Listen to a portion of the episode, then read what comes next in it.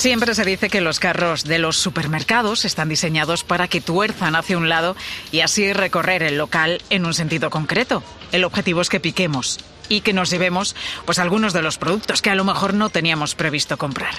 La verdad que todos somos víctimas del marketing. Al final es difícil no llevarse algo que no estaba en tu lista de la compra, algo con lo que no contabas. En mi caso, la última vez recuerdo que fue un paquete de pilas que todavía no he utilizado. Todos los días cuando entro en casa me reciben en el lugar en el que las puse, en la misma mesa donde habitualmente dejo también las llaves.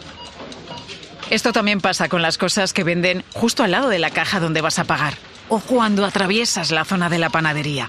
Qué bien huele, ¿eh? Pues mejor sabrá qué decían nuestras abuelas. No me digas que no has comprado una barra de pan. Has empezado a picar así, poco a poco, y cuando has llegado a casa o no quedaba nada o quedaba menos de la mitad. Es difícil resistirse al pan calentito. María José lo sabe bien. La gente pasa por delante de la sección de panadería y cae en la tentación de comprar, pues eso, pan recién hecho, bollos o las galletas con pepitas de chocolate, que son el último gran éxito del supermercado. Ella sonríe mientras se lo recuerda, y sonríe porque la vida le acompaña después de muchos años de sufrimiento. María José tiene 58 años y sabe que ahora mismo está ante su última oportunidad de tener un trabajo en su vida. ¿Qué tal? ¿Cómo estás? Soy Pilar García Muñiz y los oyentes de COPE me escuchan de lunes a viernes de 1 a 4 en Mediodía COPE. Allí cuento historias humanas y busco también respuestas a todas las preguntas sobre lo que sucede a tu alrededor, como por ejemplo el empleo. La gran decisión de su vida. Un podcast original de COPE. Episodio 2. Su última oportunidad. María José va impecable a diario a la sección de panadería del supermercado que la Fundación Prode ha abierto en Córdoba. Ella tiene una ventaja porque hace años trabajó como peluquera. Para la mayoría de sus clientes es la panadera mejor peinada de toda España. Cumplió su sueño de ser peluquera con 29 años, pero una serie de enfermedades degenerativas le impidieron trabajar durante dos décadas. Cuando intentó reincorporarse a la rutina laboral, se dio cuenta de que estaba fuera del mercado. De todas formas, era consciente de estar ante la gran decisión de su vida. Puedo asegurar que quedarse en, paro a los 50 es un auténtico sufrimiento. Me hubiera gustado, la verdad, poner una peluquería, pero no tuve los medios para hacerlo. María José empezó a repartir su currículum local por local Gracias a sus hijos pudo completarlo con el ordenador e imprimir varias copias porque su documento original, fíjate, estaba escrito a mano. La tecnología ha avanzado con tanta velocidad que a veces se nos olvida la cantidad de gente que como ella, que como María José, se ha quedado atrás. Según el Instituto Nacional de Estadística, el 40% de la población de más de 65 años nunca ha tenido acceso a Internet. ¿Cómo pueden ellos tener un trabajo si ni siquiera tienen capacidad para buscarlo. Te deja un poquito atrás en ese sentido, porque tú estás informatizado. Todo lo tiene que hoy en día los jóvenes ya nacen con un móvil y ya se saben manejar, pero lo que han nacido más, más bien tardío, por lo menos a mí, hasta que yo no cojo el tranquillo, me cuesta trabajo, cuesta trabajo. No, muchas veces no me hago a ello y otras veces sí. María José nos cuenta que le frustra muchísimo leer las ofertas de trabajo que están cargadas de palabras en inglés. Ella además cree que lo hacen para que sea mucho más difícil que entre en el proceso de selección.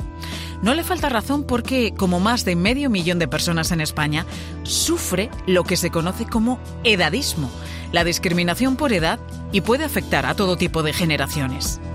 Los mayores son menos moldeables, tienen también más carácter, quizás, fruto de su experiencia, y aunque parezca cruel, también son menos rentables. Al menos es lo que dicen los expertos en contratación, por eso las empresas les dejan de lado.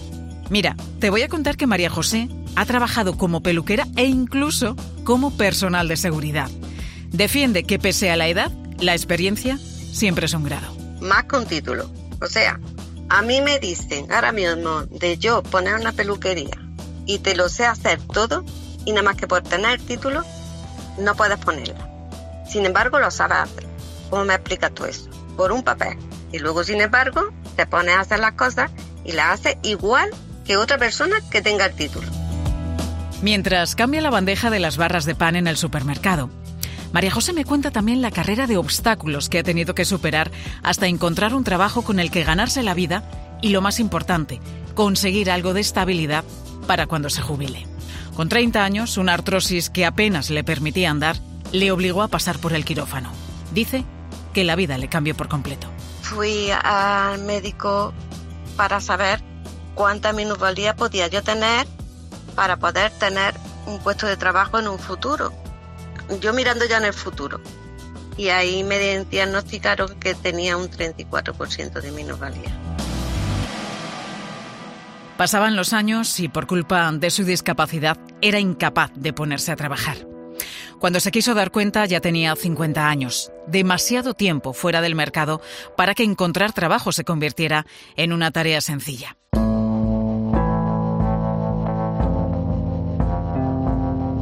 María José durante muchos años ha tenido esa amarga sensación de no valer para nada, de no acabar de encontrar su sitio en el mundo. Eso se complica todavía más si de lo que hablamos es de personas que tienen más de esa edad, de 50 años, que buscan un trabajo digno que les permita salir adelante en la última etapa de su vida laboral. Gracias a la Fundación PRODE, que promueve la inserción laboral de personas con discapacidad, María José se ha convertido en la panadera más simpática y más elegante de toda Andalucía. que estoy trabajando en un supermercado. Pues ahí estoy en el horno, en la panadería, con la que llego, enciendo el horno, luego me cambio, quito lo de un día para otro, lo que las mamas, y luego ya empiezo a meter, a, preparar la barra, las teleras, las piernas, empiezo a preparar todo lo que tengo que preparar para luego meterlo en el horno, que hacer cualquier cosa que no sea del horno y, y lo puedo hacer pues también.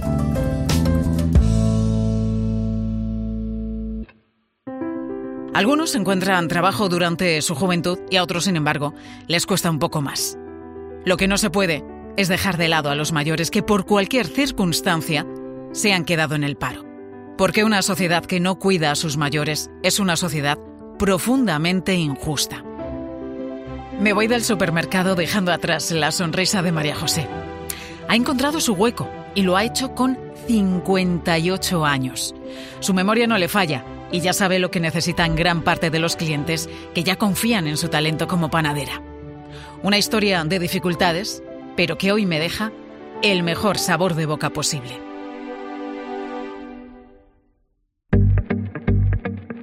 ¿Te ha gustado este podcast? Compártelo. Yo te espero con más historias humanas de lunes a viernes de 1 a 4 en Mediodía Cope. La gran decisión de su vida. Un podcast original de Cope.